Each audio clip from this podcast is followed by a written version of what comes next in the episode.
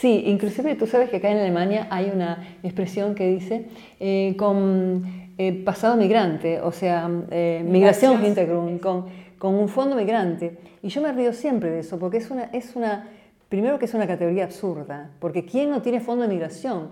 Desde que el Homo sapiens es sapiens, es migrante. Si no hubiese sido migrante, no, no, hubiera, no hubiera especie humana.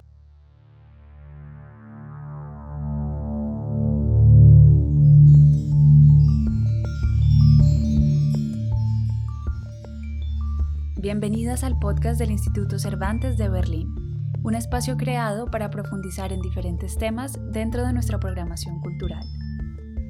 Hoy tenemos el gusto de iniciar el ciclo Mujeres y Migración con la escritora argentina afincada en Berlín, Esther Andrade. Nacida en Ataliba, un pequeño pueblo de la provincia de Santa Fe, dejó la Argentina en 1975, escapando de una feroz dictadura militar.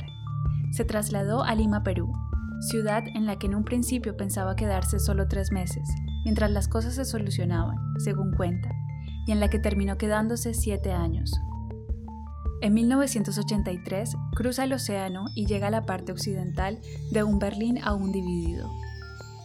En la actualidad, Esther Andrade vive en Berlín y Buenos Aires y se ha convertido en una de las escritoras más representativas de la diáspora latinoamericana en la ciudad. Estamos encantadas de tenerla como invitada en nuestro podcast para hablar y recorrer junto a ella las distintas etapas de un tránsito migratorio, cuyas experiencias han dejado huella en su vida y en su escritura. Comenzamos hablando del origen, de esa pequeña población de la provincia de Santa Fe que la vio nacer, cuya población proviene en su mayoría de distintos procesos de inmigración que se generaron a finales del siglo XIX.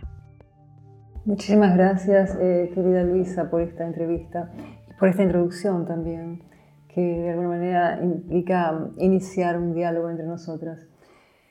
Eh, bien, este pequeño pueblito es parte de una región argentina, que mm, toda la región de la provincia de Santa Fe, Córdoba y Buenos Aires, el norte de Buenos Aires, que son, este, que fueron elegidas como zonas de inmigración, justamente para que los inmigrantes llegasen a poblar estas zonas que no es que estuviesen despobladas, sino que había indígenas en esta zona, había aborígenes, había, pueblos originarios en esta zona.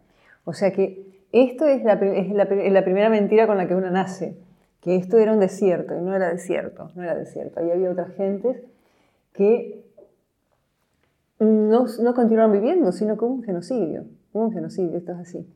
Hubo un genocidio para lograr que luego vinieran los inmigrantes europeos a colonizar, a civilizar o lo que sea. Eh, bien, esto quiere decir que cuando yo nací, eh, las diferentes eh, corrientes migratorias ya habían estado, porque fue un, proyecto de los años del siglo XIX, fines del siglo XIX, en toda esta zona llegaron inmigrantes europeos y no europeos también, del Medio Oriente, que no eran especialmente bien vistos, porque eran hebreos, sefaradíes, judíos, árabes, musulmanes, en fin gente que no era especialmente bien vista, pero que bueno, que llegaron al puerto de Buenos Aires y, empezaron a recorrer, eh, empezaron a recorrer este, el país, ¿no? Entonces, de alguna manera, cuando yo nací, o en mi, en mi, juventud, he visto esto como una, como una cosa absolutamente normal, que uno puede tener parientes, eh, puede tener padres o abuelos este, árabes o turcos o, o judíos o, o, alemanes, o, era, era totalmente normal venir de, de eso, pero todos éramos argentinos, eso sí, todos éramos argentinos, totalmente. Y había que hablar el idioma, el idioma argentino. Sí, inclusive tú sabes que acá en Alemania hay una expresión que dice eh, con eh, pasado migrante, o sea, eh, migración Hintergrund, con, con un fondo migrante. Y yo me río siempre de eso, porque es una, es una, primero que es una categoría absurda, porque ¿quién no tiene fondo de migración?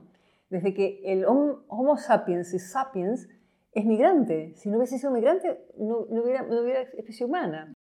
Esa es la situación. Entonces, es tan ridícula esta, esta definición alemana que yo digo, bueno, yo no solamente tengo migración en el fondo, sino también en la forma y en el, y en el, frente. O sea, tengo migración por todas, por todas partes. Es así. Después de pasar una temporada en Lima, ciudad en la que se desempeñó como periodista y se involucró en la lucha de grupos feministas, Esther aterriza en Berlín Occidental en el año 1983. Esta ciudad, a pesar de ser una de las más grandes del continente, la sorprendió por el espíritu de libertad y tranquilidad que se respiraba en las calles. Esto nos cuenta acerca de sus primeras impresiones. Bueno, tú sabes, Luisa, que realmente es un momento para mí, cuando yo llego a Berlín, yo venía escapando de una dictadura horrible. En el Perú había un machismo tremendo y además era, empezaba también una, una, este, una guerrilla terrorista muy feroz. Entonces yo viniendo de, de, esos dos, de esas dos experiencias tan tremendas, llego a Berlín Occidental, que era una especie de isla, isla de la libertad. Acá era todo libre, eh, desde el punto de vista oficial también. La universidad era libre, la radio era libre, Berlín era libre. El, Berlín Occidental era, un espacio como mítico, la isla mítica, en donde todo era libre. Y realmente no es una mentira. Todo era libre, absolutamente libre, para la gente que veníamos de, lugares como yo venía y para la gente que vivía en el este de todas maneras también. ¿Por qué? Bueno, porque como, isla realmente tenías una cantidad de cosas, eh, digamos, era, era, era, la ventaja de las metrópolis, la metrópoli. Era una metrópoli total, con todas las ventajas, con, pero también era un pequeño pueblo, porque era, un, no tan pequeño, pero bueno, era, un, era una ciudad amurallada, entonces era segura, totalmente segura. O sea, en las noches, yo me acuerdo, esto, bueno, desde mi perspectiva latinoamericana, por supuesto, salir como mujer en las noches, sin que nadie te dijese nada, sin que nadie te molestase. Para mí era, era un lujo, era un lujo absoluto. No, eh, eh, realmente, yo vi esta ciudad y dije, en esta ciudad quiero quedarme, en esta ciudad quiero vivir, quiero hacer una experiencia en esta ciudad, porque me parecía tan... Además, la gente salía, se vestía, los jóvenes se vestían como les daba la gana, se pintaban el pelo, se lo cortaban, se lo... Lo que sea, lo que sea. Lo más, lo más, lo más extraño que se te puede ocurrir, bueno, ahora lo vemos totalmente también, pero en aquel momento, en los años 80, era algo para mí absolutamente nuevo, totalmente nuevo, totalmente... Eh, no, me encantó. A raíz de esta fascinación por la ciudad, Esther Andrade comienza a escribir una serie de relatos en los que se cuentan anécdotas de la vida cotidiana en Berlín y al mismo tiempo reflexiona acerca de temas profundos como la discriminación hacia las personas migrantes, el feminismo y la memoria. En 2015 se publica el libro Crónicas de una ciudad mutante, el cual reúne todos aquellos relatos escritos desde su llegada a Berlín hasta la actualidad. Escuchamos a continuación un fragmento del prólogo leído por la autora. Una mirada sobre la vida cotidiana antes y después de la caída del muro. Durante más de una década viví en el Berlín que hasta 1989 era el sector occidental de la ciudad y a partir del 9 de noviembre de aquel año comenzó a formar parte de lo que hoy ya es otra vez la capital de Alemania. Soy una latinoamericana que cuenta desde allí el antes y el después del derrumbe. Son crónicas vivenciales, a veces artículos periodísticos y también reflexiones sobre la vida entre los mundos, miradas desde lo cotidiano que se publicaron en diarios y revistas en México, Perú, Argentina, España y Alemania. Cuando llegué a Berlín en 1983, tuve la peregrina idea de sobrevivir como corresponsal extranjera en esta ciudad que entonces estaba dividida en dos. Demasiado pronto las circunstancias me demostraron eficazmente que de persistir en mi empeño me moriría de hambre, porque quienes podrían estar interesados no tenían dinero para pagar, y lo que pagaban alcanzaba para sobrevivir un día en Lima y no un mes en Berlín. Hasta poco antes de la caída del muro, Berlín no tenía ningún interés para periodistas extranjeros. Para mí, sin embargo, fue un destino de privilegio. En menos de 20 cuadros a la redonda sentía respirar la historia, el pasado de la guerra, el presente dividido en los dos sistemas que pugnaban por el control del mundo, el futuro multicultural, entrometido y mestizo, todo eso veía deslizarse entre las calles y los barrios del Berlín Occidental. Entonces decidí escribir sobre lo que a mí me interesaba, desde el hundimiento de un barco llamado Amor, la descripción de la calle donde estaba mi oficina o escenas en el mercado, el, protagonista en estas, el protagonismo en estas notas lo ejerce la vida cotidiana. Son algo así como la otra crónica, la otra cara de una ciudad que después estuvo en el centro de la noticia y cuya coyuntura también registré. Como una prolongación del viejo ejercicio de escribir cartas, estos textos hablan de mi perplejidad y el asombro, evocando una ciudad de gentes desde las, desde las costuras que la hicieron famosa. En el fragmento que acabamos de escuchar, el lugar desde el que parte su escritura queda claro el de una mujer latinoamericana que cuenta la historia antes y después de la caída del muro. ¿Cómo era la situación de las mujeres migrantes en aquella época? Bien, como yo te decía al principio, cuando yo descubrí esta ciudad, quise quedarme porque me parecía que era una ciudad muy, este, absolutamente especial, absolutamente especial y muy libre también para las mujeres. Eh, en aquellos años eh, investigué un poquito, no, no, solamente que yo investigué, sino que como era parte formaba parte de, una revista que le enviaba artículos de vez en cuando, cuando pasaban cosas extraordinariamente feas o malas, me llamaban y me decían, bueno, escribí sobre esto. Y recuerdo, hubo solamente un momento en donde una violación seguía de muerte de una muchacha que vivía en Suecia y era de origen peruano, y por eso la revista Caretas me llamó y me dijo, por favor, mándanos un, reportaje sobre esto. Yo fui a la, a la central de policía, y, este, bueno, y allí fue donde pude escribir el reportaje. Realmente fue una muerte, una violación seguida de muerte de esta chica peruana y otras dos muchachas suecas que la acompañaban. Ocurrió en el Teufelsee, en el bosque del Teufelsee, y fue un asesinato cometido por fuerzas, eh, soldados de los aliados, soldados norteamericanos. O sea, era, digamos, era una, era una sociedad donde había naturalmente violencia pero una violencia mucho menos, este, em, eh, mucho menos, a ver, mucho menos limitada que como, como en nuestros países, como en los países donde yo venía. Entonces, realmente yo creo que los años en donde Berlín estuvo amurallado había muy poca violencia especial contra las mujeres especialmente. Estábamos muy bien organizadas también, eso es verdad, ¿no? porque había muy, muy había una organización muy buena de las mujeres aquí, los grupos feministas eran muy buenos, muy, muy importantes, de muchísimo trabajo. Eh, había incluso este, brigadas que se formaban contra las, violaciones, contra violadores o contra gente, contra gente que podía estar acosando a las mujeres, por ejemplo.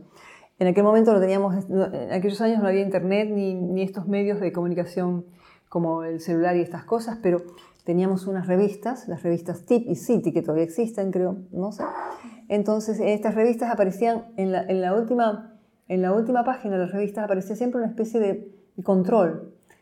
Miren, fíjense chicas, en tal lugar hay, en tal lugar hay tal tipo, hay tal persona que está fastidiando, que está robando, etc. Entonces, como que, como que había muchísimo, este, muchísima observación, muchísima atención a las cosas que podían ser realmente agresiones para las mujeres. Desde las mujeres mismas, naturalmente. Desde las mujeres mismas había una organización muy importante. Naturalmente que esto, cuando cae el muro, eh, la ciudad se, vuelve más grande, se vuelve más, eh, más amplia, más metrópoli total, con todas las ventajas de la metrópoli, y ya sin las, sin las ventajas del pueblito, porque claro, el, muro cayó y también Berlín se transformó en una ciudad grande, en una hermosa ciudad increíblemente, increíblemente eh, diferente todavía ahora, pero como digo, yo creo que ahora hay violencias de todo tipo, como en, como en cualquier ciudad este, importante contemporánea, lamentablemente, aunque creo que sigue estando más controlado aquí todavía, porque hay ese tipo de organización de las mujeres y demás. Pero es, yo creo que ahora es un poquito más complicado ser joven y ser mujer en esta ciudad que hace 30 años. Creo que es así. No sé, en todo caso es mi experiencia. Desde que salió de Argentina, los grupos de mujeres han jugado un papel crucial en la vida de Esther. Desde sus primeros años como migrante en Lima y gracias a su colaboración con diferentes escritoras, nació Ser Mujer en el Perú. Este libro, referente en la literatura feminista del país, recoge testimonios de mujeres de diferentes generaciones y orígenes, con el objetivo de confirmar la famosa frase de Simone de Beauvoir en su libro El segundo sexo. No se nace mujer, se llega a serlo. ¿Qué papel desempeñaron las mujeres en estos primeros años de migración en Alemania? Bueno, la verdad es que siempre fue una, fue una red de contención. Eh, cuando yo migré por primera vez al Perú, eh, las mujeres fueron, este, fueron, mi, fueron mi, mi, colchón, mi encuentro, mi, fue, fue, fue, todo, mi casa, mi casa, eso es. Las mujeres fueron mi casa. Entonces, este, cuando, cuando tienes una, red de mujeres que, que te apoya, que te ayuda, que te consuela, que te, que recoge, que te contiene, como que no necesitas nada más. Eh, yo me acuerdo cuando empecé a trabajar aquí en las radios, por ejemplo, que yo era extranjera, que tenía otro, otro acento, que, tenía otra forma de trabajar, etc. ¿Cómo me protegían? Es increíble, porque claro, en todos los lugares naturalmente que siempre hay eh, ejercicios de poder impresionantes. Y yo recuerdo muy bien, este, cuando empecé a llegar, cuando llegué a las radios aquí, en las radios había técnicas, redactoras, periodistas, em, eh, freelance, etc. Todas, todas eran, había una solidaridad, una solidaridad muy grande. Y esto, y esto realmente es lo, que, es, lo que nos, es lo que nos puede ayudar muchísimo. La solidaridad entre nosotras. No, hay, no hay otra cosa, yo creo que es el secreto, la solidaridad. Desde hace varios años que Esther vive entre dos mundos, Buenos Aires y Berlín. La escritora nos deja estas reflexiones acerca del espacio mítico que se construye a raíz de la migración. Bueno, como motivo, como motivo yo creo que ya, em, ya no lo puedo elegir. Me parece como que ya como que está delineado y eso se ve a medida que uno, a medida que pasan los años. Creo que como que se va delineando que una pertenece aquí y pertenece allá y no pertenece aquí ni pertenece allá. O sea, hay una especie de, no diría limbo, pero es una especie de espacio diferente que, nos, eh, que, vamos construyendo y que es un espacio también, es un espacio también de alguna manera mítico, porque es el espacio que tratamos de transmitir a nuestros hijos, a nuestras familias que siguen viviendo allá, y que uno se da cuenta que hay ciertas cosas de las cuales como que uno siempre tiene que estar traduciendo de qué va, de qué va. Ya no es, ya no es lo mismo decir eh, comida aquí que decir comida allá, no es lo mismo porque cada cosa tiene, tiene, tiene otro condimento, tiene, tiene otra, otra forma de, mirar y otra forma de gusto. No sé, es una metáfora, pero, pero en el fondo tiene que ver con esto, con que, em, con que los dos mundos, o los tres o los cuatro que nos contienen, eh, son y no son, o sea, están y no están. Entonces, este, este es, un, es un espacio en donde me parece mucho más eh, real que la realidad que, muchas veces uno tiene que, aceptar. No sé, me, parece que vivimos en una especie de, de, espacio diferente quienes migramos. Y es un espacio que hay que proteger, que lo tenemos en el corazón. Creo que ese es el, el espacio que está en el corazón, que nos, que nos, que nos contiene aquí, internamente, en, nuestro, en, nuestro, en el espacio de nuestro territorio corporal, diría yo. La palabra migración viene del latín migrare y significa cambiar de lugar de residencia, trasladarse. Este movimiento entre lugares implica inevitablemente dejar ir y recuperar cosas, sensaciones, recuerdos y personas. Esther Andrade nos cuenta cómo la palabra migración y todo lo que ésta encierra ha influido en su escritura. Es una pregunta muy bonita porque la verdad es que la escritura forma parte de de, este, de esta formulación, de esta formulación de la pérdida y de lo que se gana, de lo que está y de lo que ya no está, de lo que alguna vez fue o pudo ser y que no fue y que se transformó en otra cosa. ¿no? Entonces la escritura, yo creo que la escritura me acompañó a mí justamente en todo este proceso, fue como una especie de, de aprender a hablar, así como aprendí a hablar cuando era chica de la mano de mi mamá y mi papá, aprendí a escribir de la mano de mi, de, mi itinerario, del lugar donde fui, donde fui tocando, los lugares donde fui tocando, los lugares donde fui eh, mudando y dejando cosas, ¿no? Porque uno va dejando cosas, en cada lugar vas dejando cosas, eh, cosas este, materiales y cosas inmateriales, ¿no? Materiales de las bibliotecas. No, no quiero hablar de las bibliotecas porque realmente, por eso cuando yo hablo de la biblioteca del Instituto Iberoamericano, hablo de, de algo que me, me, salvó la vida, porque claro, aquí está todo entonces no tengo que trasladar de cada lugar. Pero claro, muchas veces uno necesita sus propios libros y eso, eso siempre es, es absolutamente importante. Y otras cosas que son inmateriales, como por ejemplo las amistades, eh, que tú dijiste, las relaciones de, amigos. Pero soy una persona insoportable en esto de escribir cartas y mantener, y mantener este contacto. Siempre, aún antes de las redes sociales, trataba yo de escribir cartas, aunque muchas veces las postales ni llegaban, no importa, pero siempre esta, esta, esta sensación de que yo tengo que, que yo soy la que tengo que, que mantener el, el, el, tejido de estas relaciones. Porque quien se va es, es, la, que, es la que siente siempre que, que, que tiene, que, tiene que, contar, que decir qué pasó, dónde estoy, qué fue, etc. Aunque tendría que ser de las dos puntas, pero no, es así. Hay una canción argentina que dice, Em, dos puntas tienen el camino y en las dos puntas alguien me aguarda. Dice, ¿no? Dos puntas tiene el camino y las dos alguien me aguarda. Es una cueca. Entonces es una canción mendocina de Mendoza. Mendoza es una provincia que está limítrofe con Chile. Entonces el, cantante dice, las dos puntas tienen el camino y las dos puntas alguien me aguarda. Desde el punto de vista del amor, claro. Pero también desde el punto, puede ser desde el punto de vista de la amistad, puede ser desde el punto de vista de cualquier cosa. Siempre hay alguien que te espera. Eso es importante. Las ventajas de vivir entre culturas son inmensas pero también lo son los sacrificios que implica vivir lejos de los seres queridos. Hablamos del duelo a la distancia, quizás una de las experiencias más difíciles a las que se enfrenta una persona cuando migra.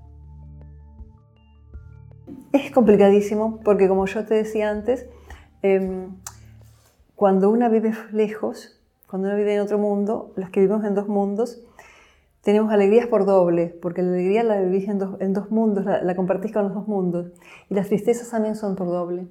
las tristezas también, los duelos duelen, doblemente más, duelen doblemente. Yo acabo de salir de un duelo, estoy saliendo de un duelo muy fuerte, mi madre acaba de fallecer y ella me esperó, ella me esperó y eso es importantísimo para mí. Me esperó y el esperarme es como si ella me hubiese, a dar, me hubiese vuelto a dar la vida porque me, esperó y, bueno, yo llegué como llegan los viajeros, siempre a último momento, con, sin aliento, con este, desconsolados, desesperados, etc. Y te encuentras con una persona que está, en, que está en sus últimos momentos de vida, pero te dice, acá te estoy esperando, con, con una integridad total tan fuerte que es lo que yo me llevo conmigo, ¿no? es lo, que lo más hermoso que me dejó. Gracias por escuchar. Este podcast es una producción del Instituto Cervantes de Berlín con música original de Alberto Lucendo. Agradecemos a Esther Andrade por habernos concedido esta entrevista para la realización de este episodio. Si quieres saber más sobre esta escritora y sus próximas publicaciones, visita su página web andradi.de. Te recomendamos activar las notificaciones para que no te pierdas el próximo episodio.